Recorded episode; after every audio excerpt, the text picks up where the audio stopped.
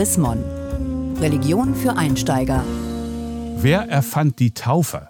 Als Ritual war die religiöse Waschung zur Zeit Jesu schon weit verbreitet. Woher die Taufe kommt, dazu gibt es allenfalls Vermutungen. In der Württembergischen Landeskirche fiel die Entscheidung im März. Ab 2019 dürfen Taufen in einem Fluss, einem See oder im Schwimmbad stattfinden. In anderen Landeskirchen hatte es eine Reihe von Taufen in öffentlichen Gewässern bereits früher gegeben. 2013 ließen sich Täuflinge im Weserstrandbad in Bremerhaven, 2015 in der Nordsee in Wilhelmshaven sowie in einem Badeteich bei Braunschweig und 2017 in Köln-Deutz im Rhein untertauchen und wurden so Mitglied der Kirche. Die Täuflinge erschienen zu diesem Fest ganz in Weiß. Die evangelischen Pfarrerinnen und Pfarrer stiegen im schwarzen Talar ins Wasser. Die evangelische Kirche nimmt sich mit diesen Taufen die orthodoxen Kirchen und einige Freikirchen zum Vorbild. Aber das eigentliche Vorbild findet sich in der Taufe Jesu im Jordan durch Johannes den Täufer. Auch Jesus soll nach Auskunft des Johannesevangeliums selbst getauft haben oder auch nicht.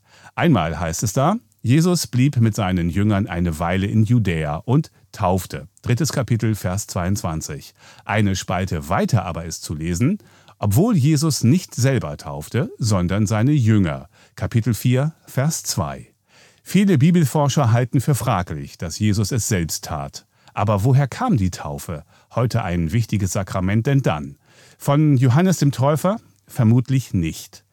Man muss sich Johannes als einen asketischen Endzeitprediger vorstellen, der wie zahlreiche andere damals durchs Land zog und gegen die Priesterklasse und ihre Kungelei mit der römischen Besatzungsmacht polemisierte und zur Umkehr aufrief. Dort, wo Johannes predigte und taufte, zum Beispiel am Toten Meer, war auch der Orden der Essener zu Hause. Menschen, die den Idealen der Armut und Askese folgten, um sich auf die baldige Ankunft eines Messias vorzubereiten. Sie predigten den politischen Wandel und das Ende der Römerherrschaft.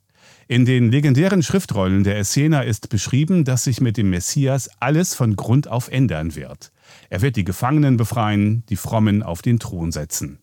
Die radikal gesonnenen Essener vollzogen regelmäßig rituelle Waschungen im Toten Meer, um sich von ihren Sünden zu befreien und auf den bevorstehenden Umsturz vorzubereiten.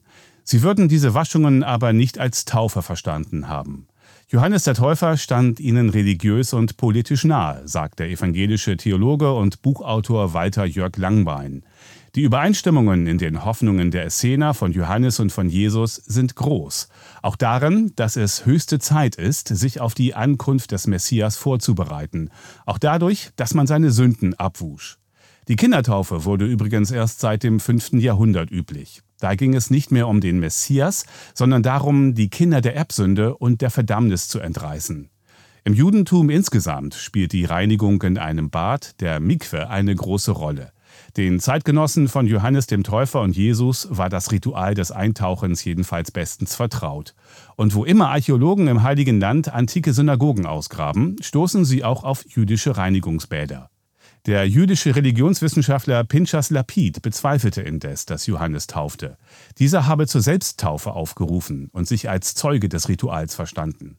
Zur Begründung zieht Lapid die Handschrift Codex Bezae vom Evangelium nach Lukas heran, wo es heißt, und sie tauften sich vor Johannes.